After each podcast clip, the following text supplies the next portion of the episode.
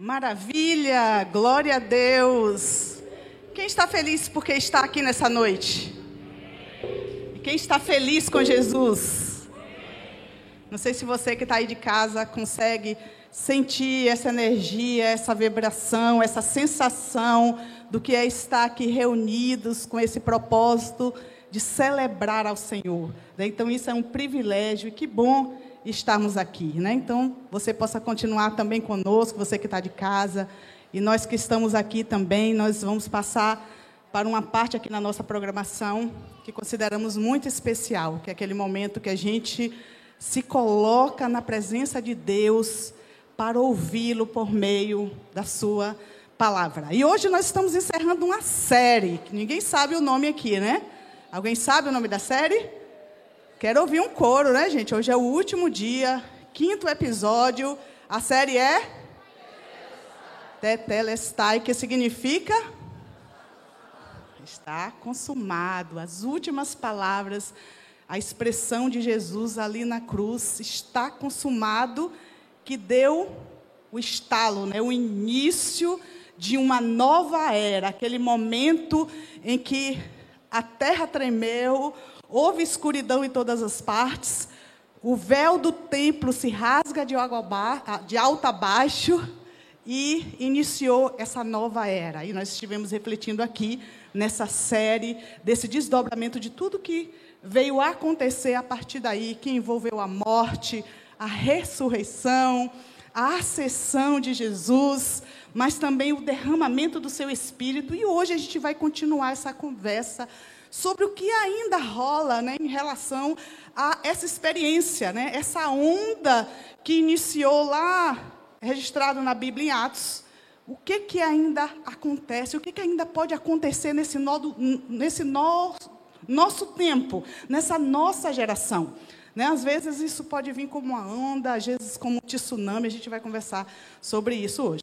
Mas para isso eu quero convidar vocês para abrirem as suas Bíblias é, no livro de 2 Reis, que é na, mais na primeira parte do Antigo Testamento, e a gente vai fazer essa capítulo 2. Enquanto vocês abrem aí, só para contextualizar vocês, esse texto, esse episódio, né, o contexto dele é o, o momento final de uma grande amizade, de uma grande parceria entre dois profetas, né? um profeta bem veterano, um profeta que era ali o discípulo, que foi Elias e Eliseu. Você já ouviu falar desses profetas? Eles são ícones assim do Antigo Testamento. Né? Deus usou grandemente a vida deles para fazer coisas maravilhosas em seu tempo. Então, esse é o último momento ali dos dois, e a gente vai ler sobre isso a partir do verso 1, que diz assim, segundo Reis 2, a partir do verso 1. Preste atenção. Quando o Senhor estava para levar Elias ao céu no redemoinho, Elias e Eliseu partiram de Gilgal. No caminho, Elias disse a Eliseu: Fica-te aqui, pois o Senhor me mandou ir a Betel. Vai gravando aí essas palavras. Eliseu, porém, respondeu: Tão certo como vive o Senhor, e tão certo como a sua própria vida, não deixarei. E desceram juntos a Betel. O grupo de profetas de Betel foi ao encontro de Eliseu e lhe perguntou: Você sabe que o Senhor levará o seu mestre hoje? Sim, eu sei, respondeu Eliseu. Mas não fale sobre isso. Então Elias disse a Eliseu: Fica aqui, pois o Senhor me mandou ir a Jericó. Pode falar junto comigo, Jericó. Mas Eliseu respondeu novamente: Tão certo como vive o Senhor, e tão certo como a tua própria vida não deixarei. E foram juntos a Jericó. O grupo dos profetas de Jericó foi ao encontro de Eliseu e lhe perguntou: Você sabe que o Senhor levará seu mestre hoje? Sim, eu sei, respondeu Eliseu, mas não fale sobre isso. Então Elias disse a Eliseu: Fica-te aqui, pois o Senhor me mandou ir ao rio Jordão. Mais uma vez, porém, Eliseu respondeu: Tão certo como vive o Senhor, e tão certo como a sua própria vida, não deixarei. E seguiram juntos pelo caminho. Cinquenta homens do grupo de profetas também foram e observaram de longe quando Elias e Eliseu pararam junto ao rio Jordão. Elias dobrou seu manto e bateu com eles na água. o rio se abriu e os dois atravessaram em terra seca. Quando chegaram à outra margem, Elias disse a Eliseu: Diga-me, o que posso fazer por você antes de ser levado embora? E Eliseu respondeu: Peço-lhe que eu receba uma porção dobrada do seu espírito e me torne seu sucessor. Elias respondeu: O que você pediu é uma tarefa difícil, mas se me vir quando eu for separado de você, receberá o que me pediu. Caso ao contrário, não será atendido. De repente, enquanto caminhavam e conversavam, surgiu uma carruagem de fogo puxada por cavalos de fogo. Passou entre os dois e os separou. E Elias foi levado para o céu no redemoinho. Até aí.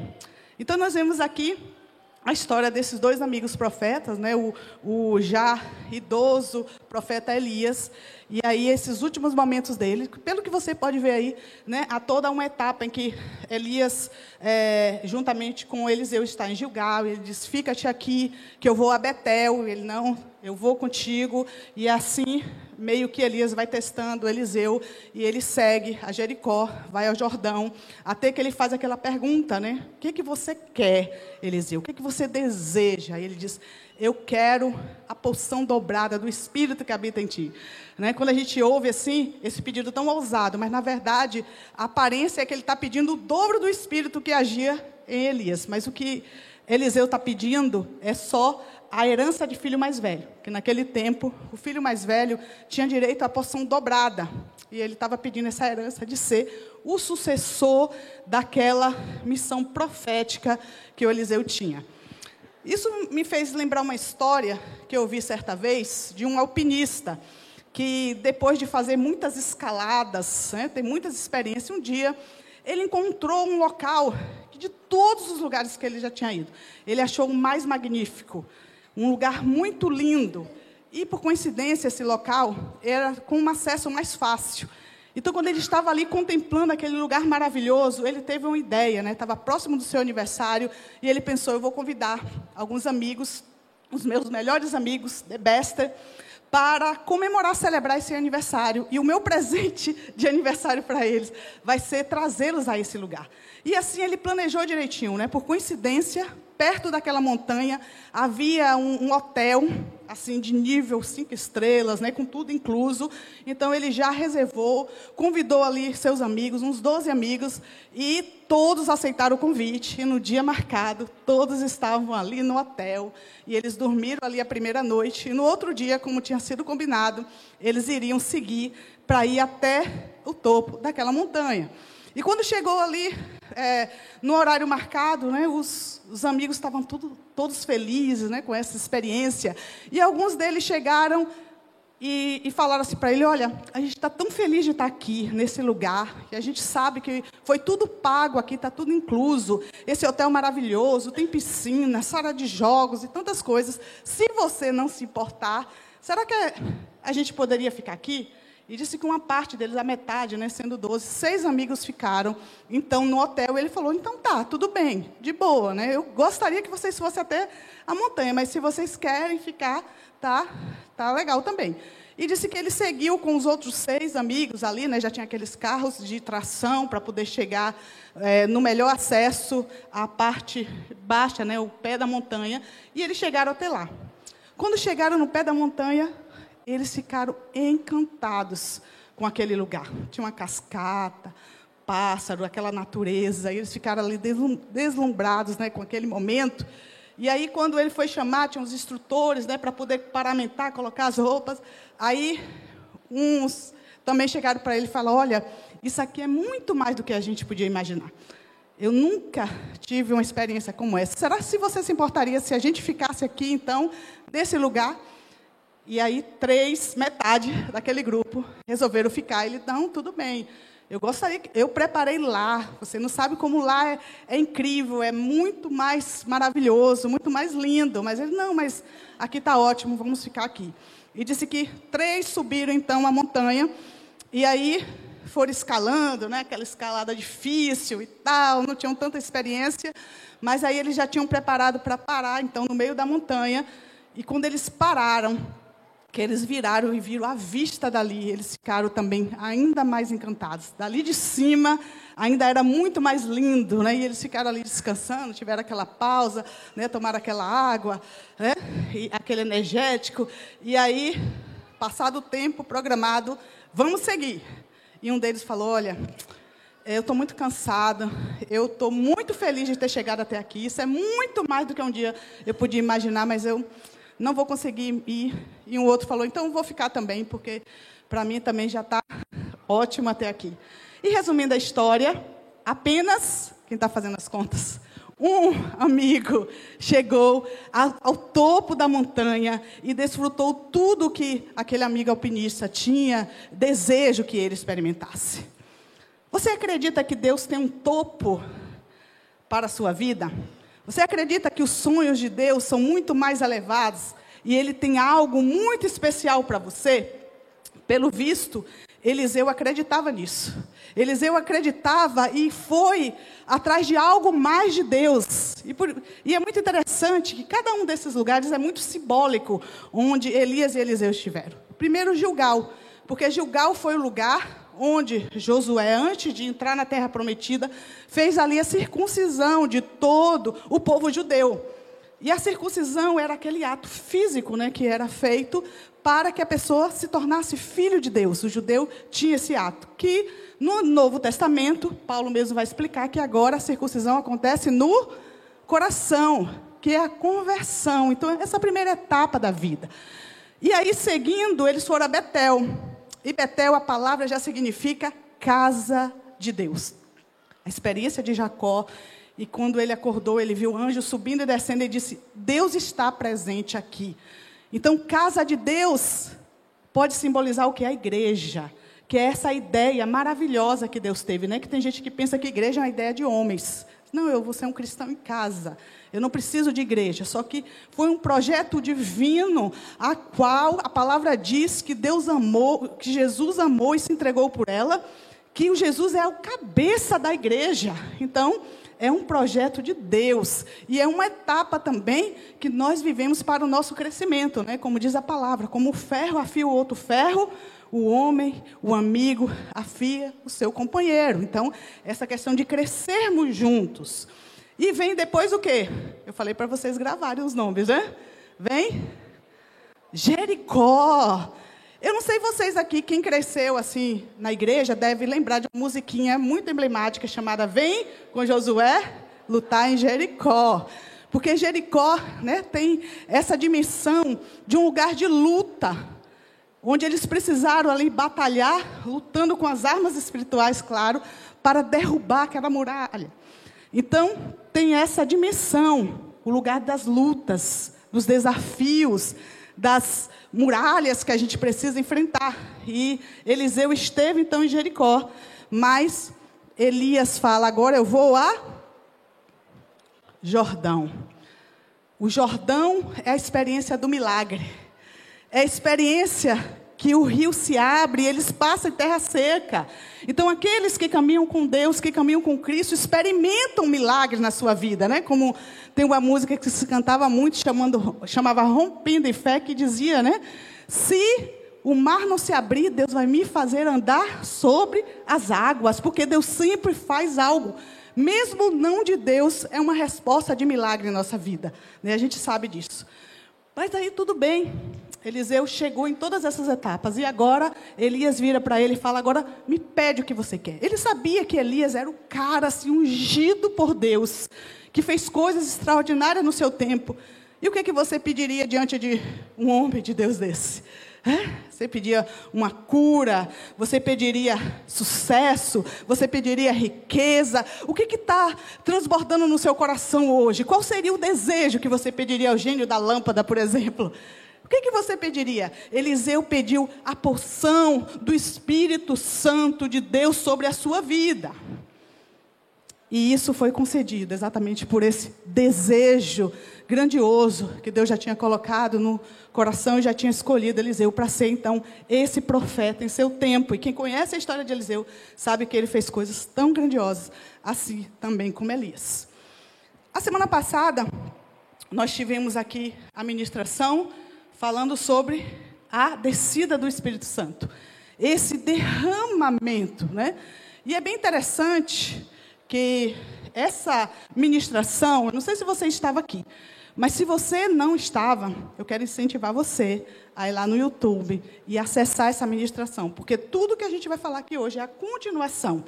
E não só por isso, porque é um tema que foi trabalhado aqui, da doutrina do Espírito Santo, muito sensível né, na nossa fé cristã evangélica. Né?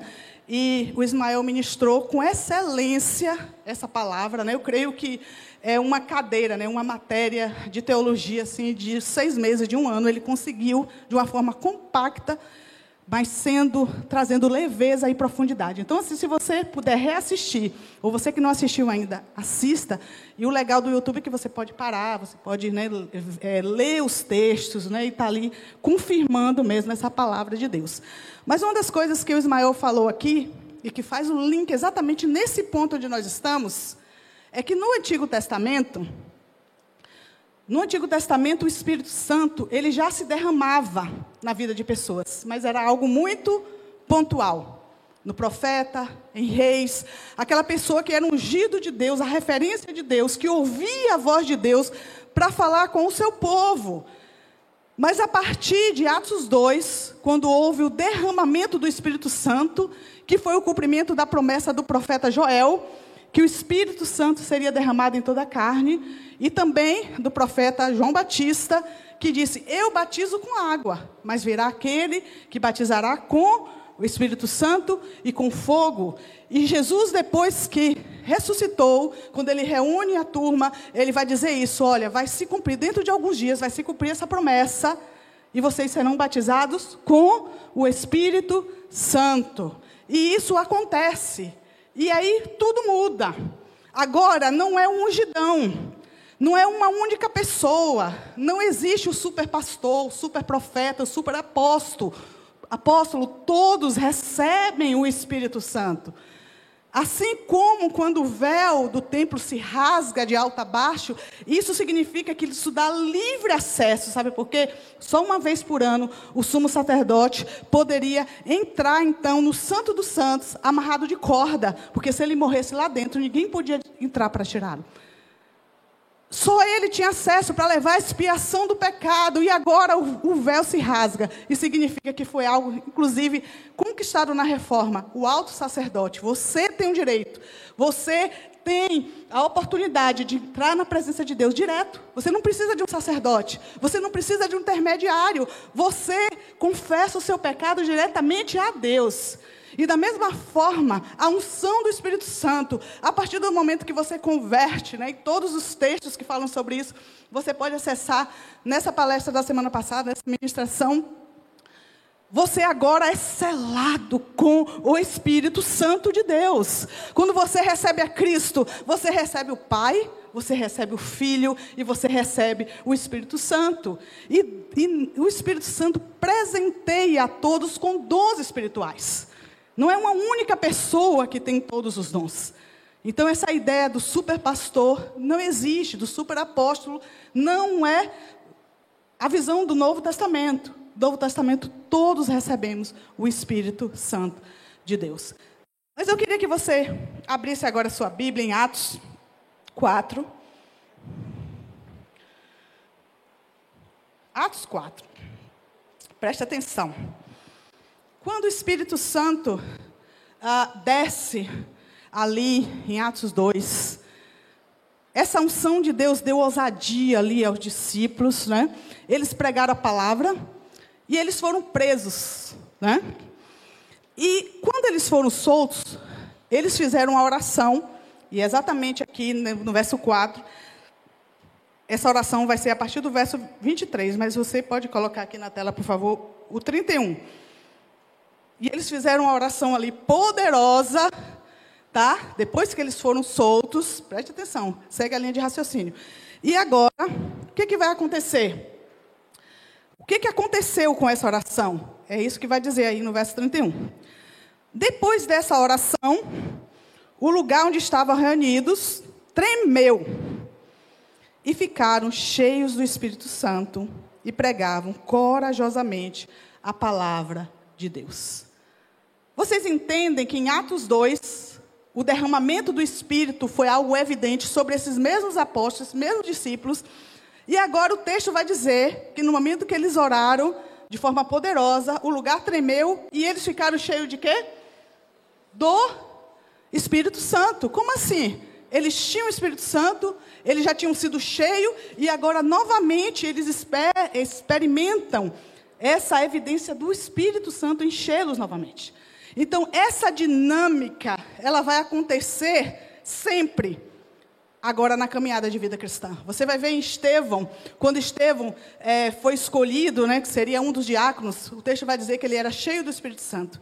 Mas no momento do martírio, no momento que ele foi apedrejado, que ele abre, ele diz que vê o Filho do Homem, que é Jesus, de pé para recebê-lo, né? Todas as vezes que menciona Jesus, diz que ele está sentado, dessa vez ele está de pé.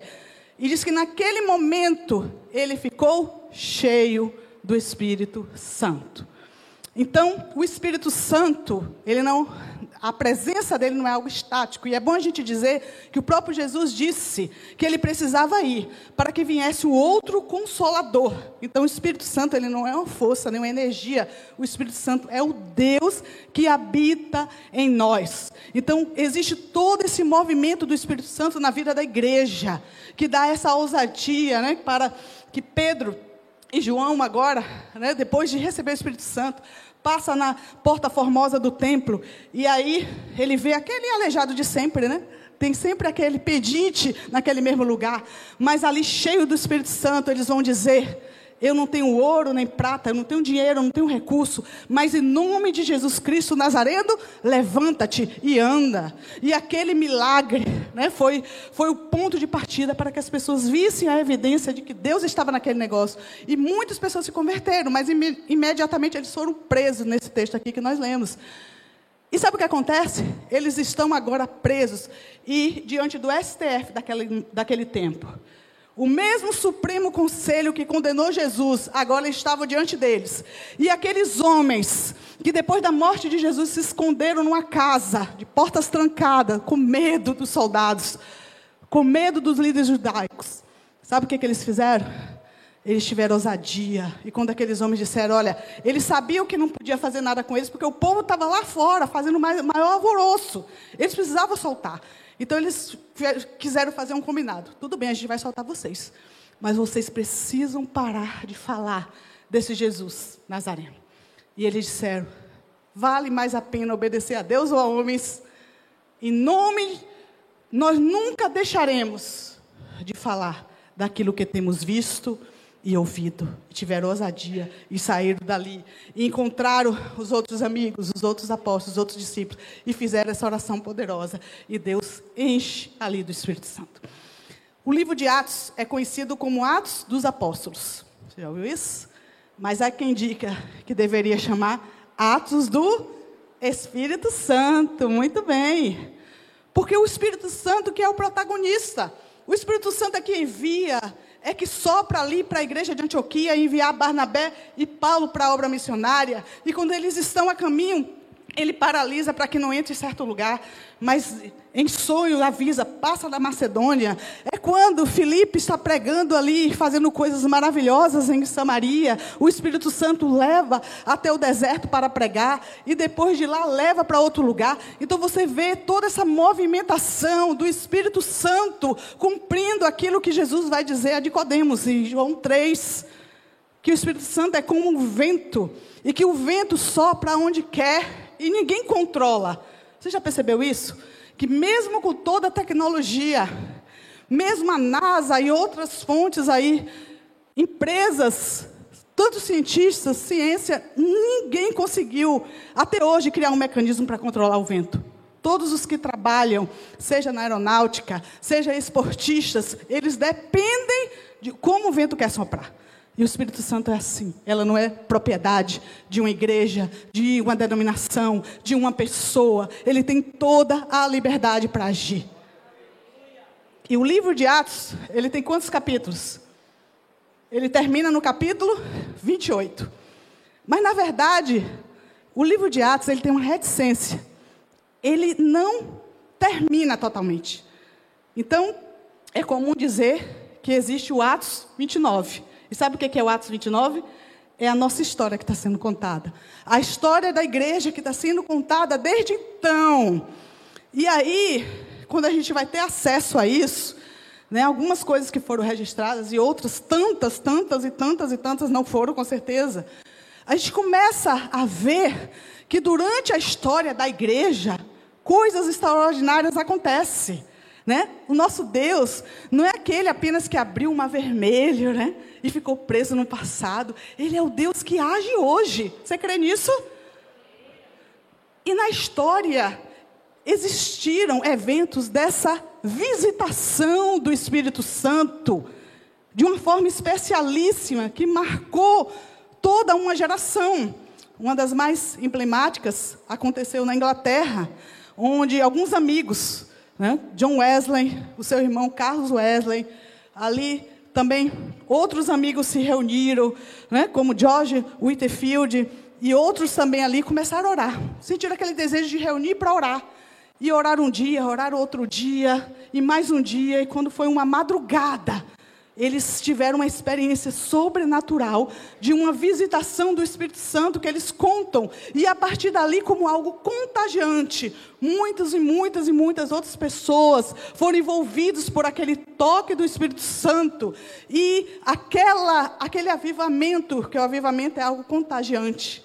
As igrejas estavam frias, né, envolvidas ali, muitas pessoas distanciadas por, por conta do pecado, os cultos né, mornos, os sermões ali frios, e as pessoas né, estavam, as igrejas esvaziadas, as pessoas distantes de Deus. E a partir daquele avivamento, aconteceu uma revolução na Inglaterra. Se via crianças, jovens, homens e mulheres consagrando, entregando sua vida para Jesus buscando uma vida de compromisso e de santidade com o Senhor. Revolucionou aquele tempo.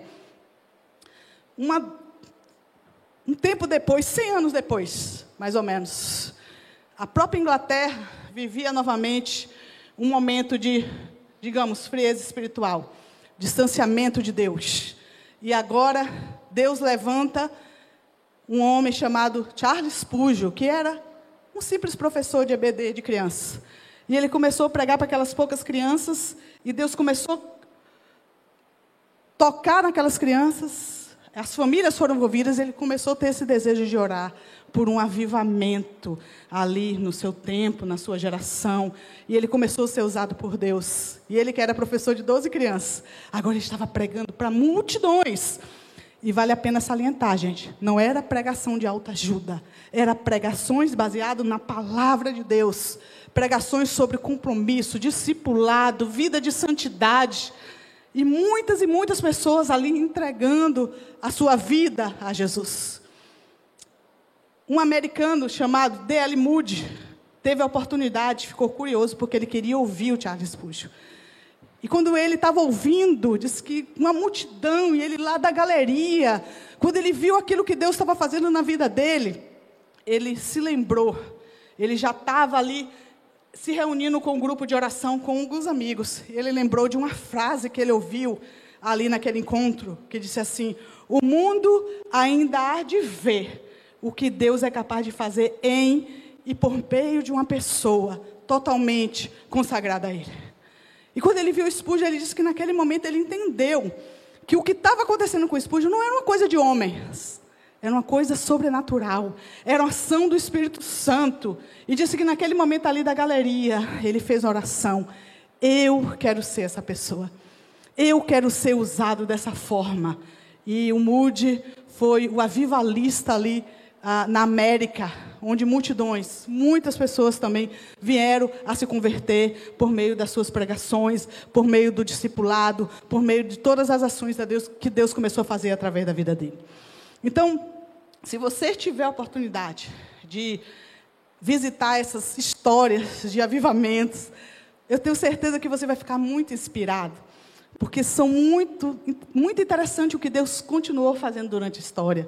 Um outro muito emblemático aconteceu no país de Gales. E muito emblemático porque a coisa começou a ser tão contagiante, ela começa de uma forma pequena e ela vai tendo esse desdobramento, que chegou um dia da semana que o comércio fechou, as escolas fecharam, o estádio, os bares, as lanchonetes, sabe por quê? Todas as pessoas daquele lugar queriam estar na igreja, buscando a Deus, orando, louvando.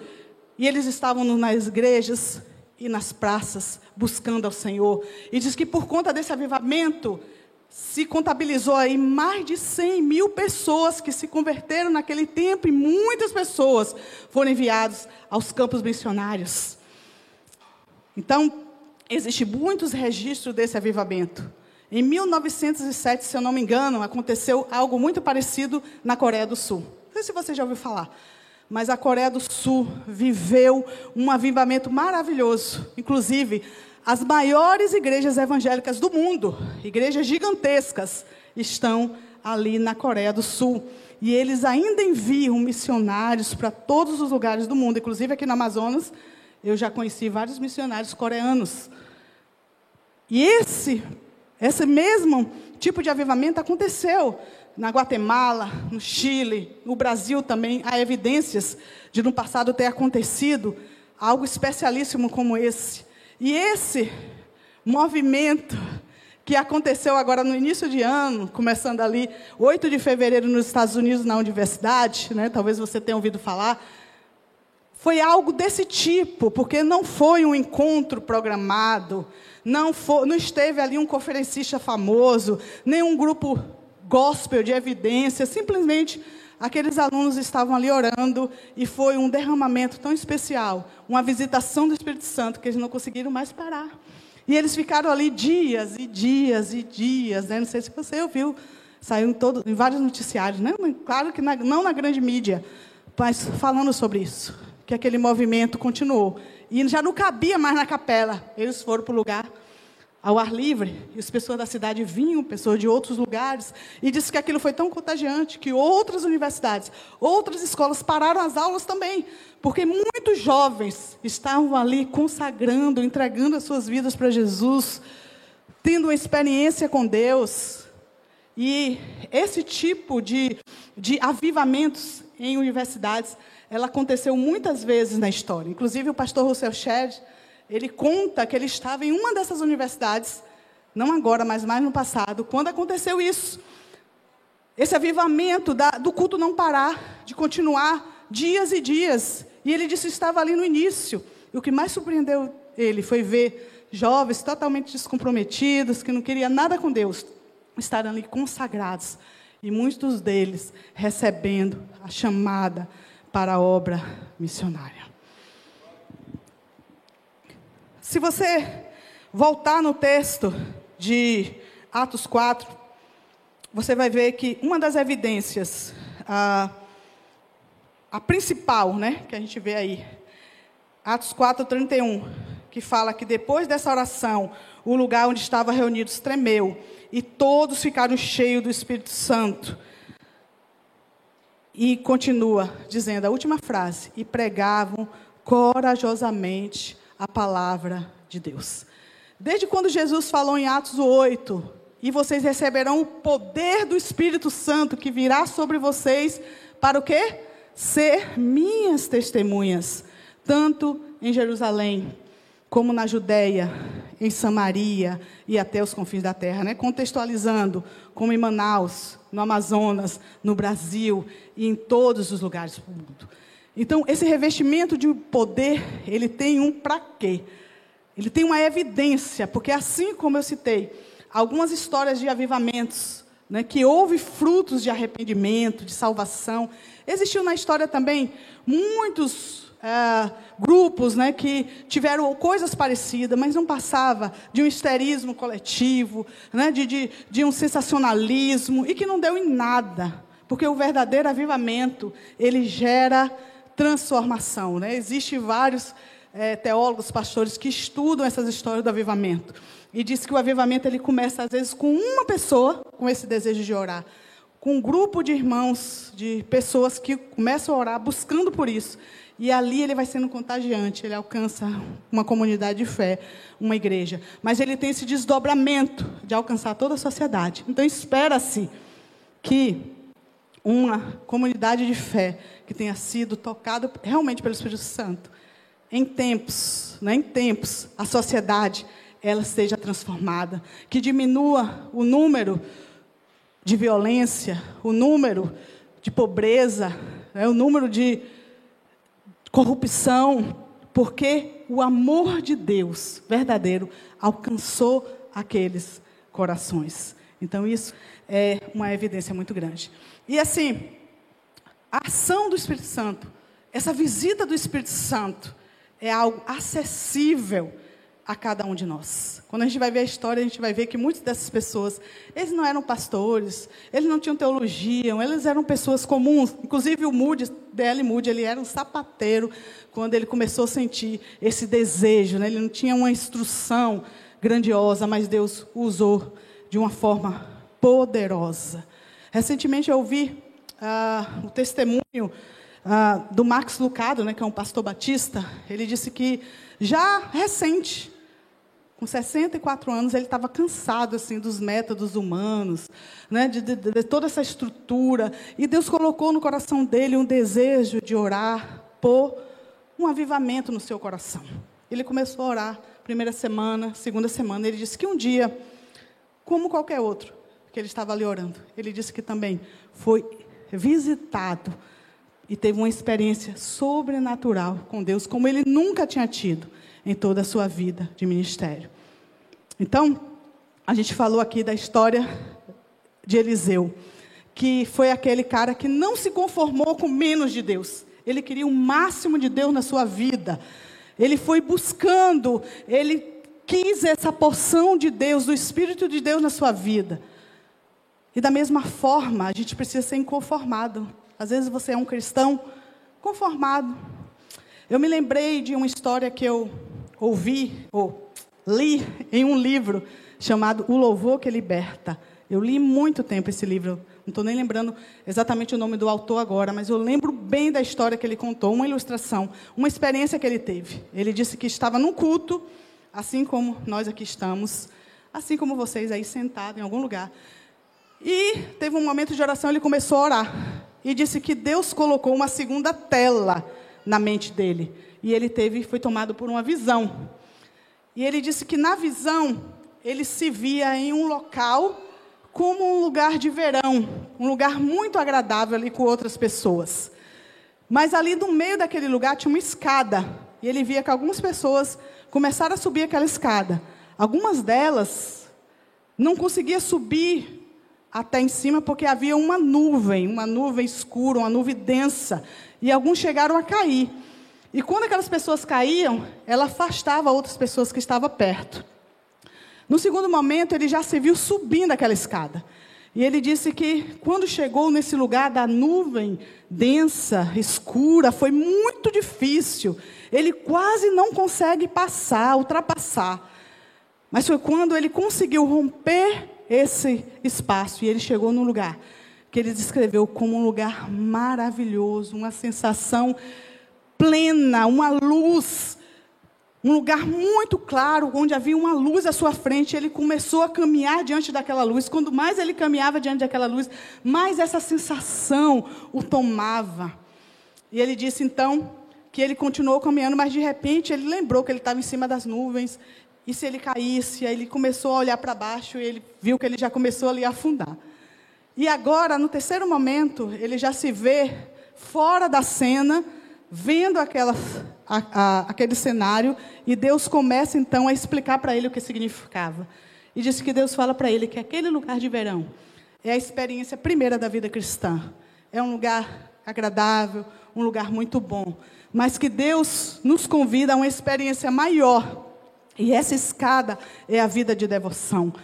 O, através do louvor, que não é só música, mas o louvor, gratidão, o louvor que é entrega, adoração a Deus. E aí as pessoas que vão por essa escada, por esse caminho, elas alcançam o topo, né? Assim como Eliseu, ele chegou ao topo da experiência com Deus. E eu creio que é isso que Deus quer e tem para as nossas vidas. Então é muito bom saber que o Espírito Santo ele não ficou preso no passado, mas ele age nos dias de hoje, ele faz coisas extraordinárias. E quando eu estive essa semana ah, orando a Deus e preparando essa ministração, eu me lembrei muito de uma experiência que eu tive ainda quando era adolescente na minha igreja. Não sei se todos vocês aqui sabem, mas eu sou baiana, eu nasci na cidade de Vitória da Conquista, na Bahia, e cresci desde cedo numa outra cidade próxima chamada Jequié. E foi ali, naquela cidade, na minha igreja, a primeira igreja batista de Jequié, que nós vivemos essa experiência. Foi um retiro que ficou conhecido ali como Retiro de 91. Então, algumas pessoas que estavam lá quando fala Retiro de 91 acessam a essa mesma experiência que eu vou compartilhar aqui com vocês. Era comum, como muitas igrejas, terem retiro de carnaval. Né? Carnaval na Bahia é muito forte, né? O, todo aquele movimento. Então, as igrejas saem para um lugar né, é, deserto, né, um lugar onde possa ali ter comunhão e tal. Todos os anos tinham. E nesse ano, nós fomos para uma fazenda, porque lá na minha região, é uma região ali ainda do Cacau, perto de Ilhéus. Então, às vezes, o retiro era na praia, que também tem lugares próximos, mas muitas vezes era em fazendas. Só que esse ano tinha algo em comum que a minha galera né, de adolescente não gostou muito. Porque geralmente, mesmo indo em fazenda, ia em lugares que tinha banho, né? tinha um rio, um riacho, uma coisa assim. E eles escolheram uma fazenda que não tinha isso, não tinha muitas atrações do que fazer, e a gente já ficou meio assim, né? Como diz o povo, a geração de hoje, bolado. E para completar, eles fizeram uma programação muito densa, assim, colocaram ministração, palestra, manhã, tarde e noite. Né? Adolescente já não gosta muito disso. Eles tinham convidado dois missionários que eram missionários da nossa igreja e foram para Jocum. Já tinha um tempo que eles estavam em Jocum, eram muito queridos lá nós, todo mundo gostava deles. E eles iriam eh, ministrar naqueles dias. Mas a gente ficou ali resistente, não gostou muito da ideia. Mas a gente não estava sabendo. Aqueles dois missionários, eles tinham, é, meses antes, feito um propósito de orar e jejuar intensamente pelo aquele encontro. Eu só sei que quando teve o primeiro momento de ministração, todo mundo já foi sensibilizado assim de uma forma especial. Aí veio o segundo, novamente. Quando chegou assim lá para o terceiro, começou a acontecer algo diferente. Aconteceu algo diferente ali. Um quebrantamento. Né? As pessoas ali já estavam sensíveis na, na presença de Deus. E eu lembro muito bem quando o líder, um dos líderes lá da juventude, pegou o microfone, em meio às lágrimas, ele começou a dizer: Tudo que eu estou vivendo aqui é uma farsa. Eu não sou nada disso que vocês pensam. Eu estou vivendo uma vida dupla. E eu fui tocado pelo Espírito Santo de Deus. Eu quero mudar de vida. E ali foi o ponto de partida né, para que a presença de Deus ali, o Espírito Santo de Deus descesse de uma forma tão poderosa que foi difícil dizer quem não foi tocado por Deus naqueles dias. E o que começou a acontecer a partir daí, gente, é que ninguém mais queria parar de orar, ninguém queria mais parar de louvar, e a gente ficou todo o tempo ali, inclusive algumas pessoas deixaram de comer, né, porque quiseram consagrar suas vidas, e quando não estava tendo culto ou ministração, a gente via espalhado lá pelo campo os grupinhos de gente ajoelhando, orando, se reunindo, testemunhando, e nós ficamos ali, a nossa sensação era como Pedro ali no Monte da Transfiguração, né? Vamos fazer três tendas e ficar por aqui, porque o negócio está muito bom, está muito gostoso, mas acabou o retiro. A gente voltou para casa. Mas quando nós voltamos, a gente não queria mais parar de se encontrar. E aí começou a acontecer orações diariamente, vigília, oração no monte, culto matutino, evangelismo, programação de evangelismo, e a gente começou naquele movimento ali, muito forte. E eu lembro que isso foi em fevereiro, alguns meses depois. Saiu um grupo de jovens respondendo ao chamado para a obra missionária. Cerca de dez jovens saíram naquele tempo. Alguns deles com família, com filhos, quase todos com empregos, deixaram tudo e foram para missões. Aí meu coração ficou fervendo, né? Porque eu já tinha essa chamada missionária e eu tinha sido tocado de uma forma muito especial também ali naquele retiro. Eu já queria ir logo. Mas Deus falou: espera. Seis meses depois, mais jovens indo. Isso começou a acontecer a cada seis meses. Isso foi em 91. Eu ainda era muito jovem, né? ainda era adolescente. Tinha, precisava fazer pelo menos 18 anos para ir. E quando chegou nessa época, em 1994, eu fui para missões, como resposta do chamado de Deus. E eu estive à Bahia agora, na casa da minha mãe, da minha família, eu tive acesso à foto do meu comissionamento. E estavam ali, gente, nove jovens contando comigo, respondendo ao chamado de ir para missões. Fruto desse tempo, desse derramamento de Deus ali naquele retiro. A, a maioria estava, aqueles que não estavam foram contagiados de alguma forma. E quando eu li aquela foto, eu lembrei tanto deles como dos outros que foram, e eu vi como esse chamado foi algo realmente evidente. Né? Eu pude lembrar que muitos desses jovens estão nos campos missionários até hoje. Nós temos jovens, é, alguns em Jocum, né, né, é, sendo um dos representantes de Jocum Internacional na Suíça, nós temos na Inglaterra, nós temos nos Estados Unidos, no Canadá, na África, na Ásia. Inclusive, é, quando casamos, né, eu casei e o Josias, é, apresentei para ele um, alguns desses missionários. E um deles, ele tinha um chamado para ir para os países refugiados de guerra. A última notícia, que, um lugar que eu lembro onde ele estava, chama Uzbequistão. Você conhece Uzbequistão? Conhece? Nem eu. Mas eu sei que ele estava lá. E eu lembro o dia que a gente ainda é, era por e-mail, né? Que a gente estava vendo uma carta que ele tinha mandado. E era aquele lance lá que não pode falar o nome, que usa código e tal. E na carta ele dizia assim: Olha, eu estava sem dar notícia esse tempo, porque da última vez é, que nós estávamos reunidos na casa, a polícia chegou e a gente precisou fugir com a roupa do corpo. Mas não se preocupe não, que a gente está bem, a gente já está em um outro lugar, acho que já era um outro país desse, mas continue orando, porque aqui também, a qualquer momento, pode acontecer a mesma coisa. E eu lembro quando o Josias virou para mim e falou, esse cara é louco. Ele falou, ele é louco por Cristo. Né? E tem a história que ele sempre conta, que ele ouviu que uma vez a Missão Batista dos Estados Unidos enviou um psicólogo para ir em todos os campos onde eles tinham missionários para avaliar né, como é que estava a questão emocional, a saúde emocional daqueles missionários. E disse quando, é que ele, quando ele voltou e que ele reuniu ali com a diretoria, ele falou: são todos loucos. Só loucos para estar onde eles estão e fazendo o que eles fazem. Né? Então, um desses continua lá. Ele volta, vai novamente. Eu lembrei de um outro que, inclusive, está na minha foto. Eu fui para Jocum em Salvador e ele foi para Jocum em São Paulo. E tem um prático da Jocum, né? O meu prático foi no Paraguai e o prático dele foi no Morro do Borel. Em 1994, ele foi fazer um prático no Morro do Borel. Recebeu um chamado tão forte, gente, que ele está lá até hoje. Até hoje. A gente também tem parceria, né? A Missão ID, com o projeto dele, está com a Casa da Paz, né? Eu vi aí a Viagem da Paz, lembrei. Né? E aquela casa ali fazendo atendimento médico, odontológico, social. Mas o que eu achei mais incrível foi que, tempo depois que nós fomos aos campos, né, a gente sempre se encontrava nas férias, a gente sempre se encontra, na verdade, né, assim, lá na Bahia, e eu encontrei com ele anos depois. E quando eu encontrei, ele estava muito abalado emocionalmente. Na verdade, ele estava fugido lá do Rio de Janeiro, porque ele tinha sido condenado à morte, né? jurado de morte, né, como fala, porque ele tinha protegido um bandido e aí, aqueles traficantes disseram que ia matar ele. E eu vi que ele estava muito perturbado. Eu pensei, nossa, ele nunca mais vai voltar no Rio de Janeiro, nunca mais ele vai para o Morro do Borel.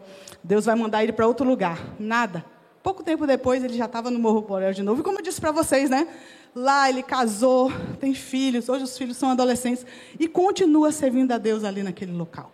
Né? Nós temos vários desses, então, que desde aquele momento, né, em vários estados também do Brasil, alguns voltaram. Eu lembro que quando a gente foi fazer uma conta assim rápida desses seis e seis meses, a gente chegou a mais de 50 jovens, pessoas que responderam ao chamado missionário, indo para missões e seminário. E Deus continua fazendo a obra na vida daquelas pessoas.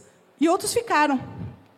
E aqueles que ficaram também começaram a fazer ali missões urbanas. Eu lembro que naquela época nasceu um projeto chamado Missão Ágape. E a Missão Ágape era tipo uma franquia da Jocum, onde tinha projeto de teatro, evangelismo, social, mas também tinha um treinamento missionário para aquelas pessoas que não podiam ir para um outro local, poderia fazer o treinamento missionário ali mesmo.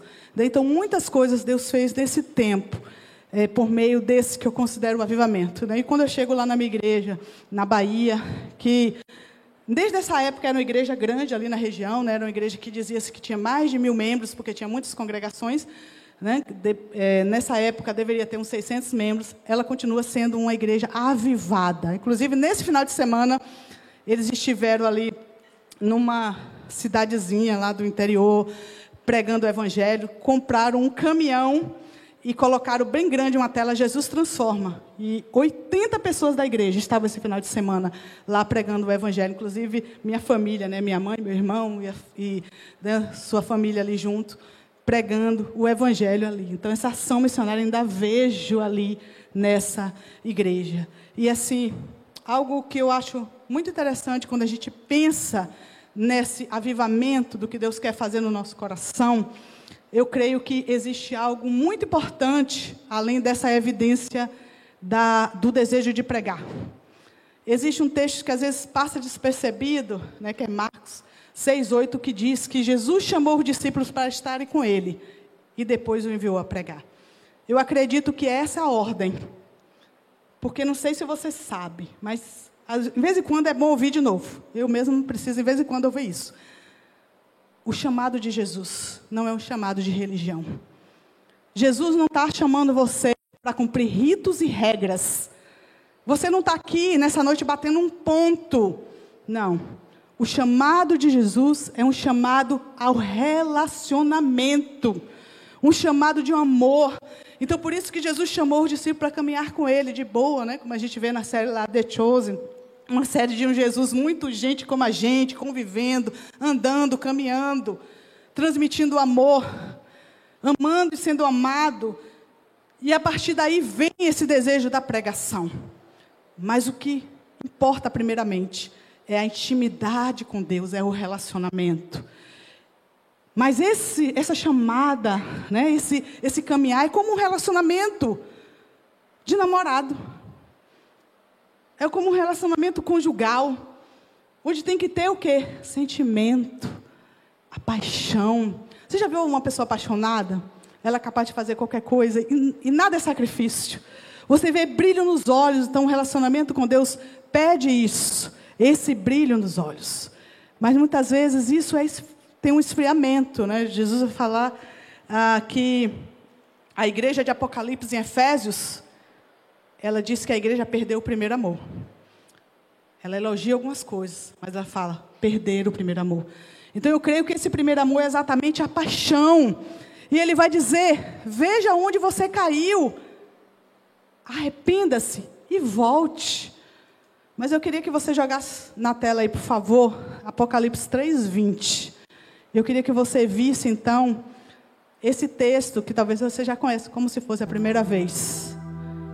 Eu confesso que eu tomei um susto o dia que eu descobri que Apocalipse 3:20, esse texto, ele não é para pessoa que não tem Cristo. Eu já usava esse texto para evangelização. Achava que Jesus estava falando para o não crente, mas ele está falando isso aí para a igreja, a igreja de Laodiceia, que Jesus vai dizer que era uma igreja morna, não é quente e nem frio. E a sensação que Jesus tinha era como aqueles viajantes que chegavam numas águas que tinham lá em Laodiceia, água morna, a sensação de embrulhar o estômago. E ele falou: Vomitar-te-ei da minha boca. E para essa mesma igreja, porque Jesus não desiste, nós. Ele fala aqui. Você pode ler comigo? Preste atenção. Estou à porta e bato. Se alguém ouvir a minha voz e abrir a porta, entrarei e juntos faremos uma refeição como amigos. Talvez você conheça na outra versão que diz: né, Eis que estou à porta e bato. Se alguém ouvir a minha voz e abrir a porta, eu entrarei, cearei com ele e ele comigo. Como é que está o teu coração? Eu sei que todo mundo pensa que, que todo nordestino vive assim no meio da terra seca, né? Mas eu lembro que a primeira vez que eu conheci, tem poucos anos, quando eu fui no sertão da Paraíba, eu vi aquela terra rachada. É assustador aquele negócio, gente. Ela fica tão ressequida, aquela racha. Será que teu coração está desse jeito? Rachado, seco, distante de Deus? Ah. A obra do Tetelestai. Ele é como uma onda e pode ser um tsunami na tua vida. Busque a Deus, porque aquele que bate, ele abre, aquele que pede, ele responde. E todo aquele que se inclina humildemente, ele se volta. Olha que promessas maravilhosas. Então, veja esse chamado de Deus, do Espírito Santo, como um chamado de amor. Eu queria encerrar esse momento hoje lendo, sabe? Um texto que eu considero uma poesia. Eu falei para você de um dos avivalistas, que é o Charles Pujo. E esse texto é dele. E eu queria que você ouvisse e deixasse o Espírito Santo falar no seu coração. Já ia pedir mesmo a Bia para tocar, botar um fundo musical aí, porque uma poesia merece isso. E nada como uma poesia para um enlace matrimonial. Então eu espero que essa poesia seja esse chamado ao teu coração que você perceba Deus, o Espírito Santo, te chamando para esse relacionamento de amor. Inclusive, esse texto, essa poesia é baseada em Cântico dos Cânticos, que eu não sei se você sabe, o Cântico dos Cânticos tanto tem né, uma interpretação da relação do homem e mulher, mas também de Deus com a sua igreja. E diz assim: Levanta-te, querida minha, formosa minha, e vem. Cântico dos Cânticos 2, 10. Eis que ouço a voz do meu amado. Ele fala comigo. O clima favorável está sorrindo sobre a face da terra, e ele não deverá me encontrar dormindo espiritualmente, enquanto em volta a natureza está despertando de seu descanso invernal. Ele me ordena: levanta-te e ele bem pode, pois estive repousando muito tempo entre as cercas do mundanismo. Ele ressurgiu, eu ressurjo nele, porque deveria então me apegar à poeira dos amores, desejos, buscas e aspirações mais íntimos, eu me levantarei em sua direção. Ele me chama pelo doce título de meu amor e me considera justo. Esse é um bom argumento para levantar-me. Se ele me tem assim, exaltado e me considera formoso, como posso permanecer nas tendas de Quedar e encontrar companheiros agradáveis entre os filhos dos homens? Ele me chama, vem. Para bem longe de tudo que é egoísta, rastejante, mundano, pecaminoso, ele me chama, sim, do mundo externo da religião que não o conhece e que não tem empatia para o mistério da vida elevada. Ele me chama. Seu chamado não soa rude ao meu ouvido, pois o que há para me segurar desse deserto de vaidade e pecado? O meu Senhor, ó oh meu Senhor, gostaria de ir, mas estou preso entre espinhos e não posso escapar deles quando quero. Gostaria de, se possível, não ter ouvidos nem coração para o pecado tu me chamaste para ti dizendo: Vem. E esse chamado verdadeiramente melodioso. E a ti é sair do exílio e voltar para casa. É ir para uma terra longe de tempestade estrondosa. Ir para descansar após um longo trabalho. Ir para a meta dos meus anseios, ao topo dos meus desejos. Mas, Senhor, como uma pedra pode levantar e como pode um pedaço de barro sair do horrível charco? Oh, levanta-me, puxa-me. Tua graça pode fazer isso.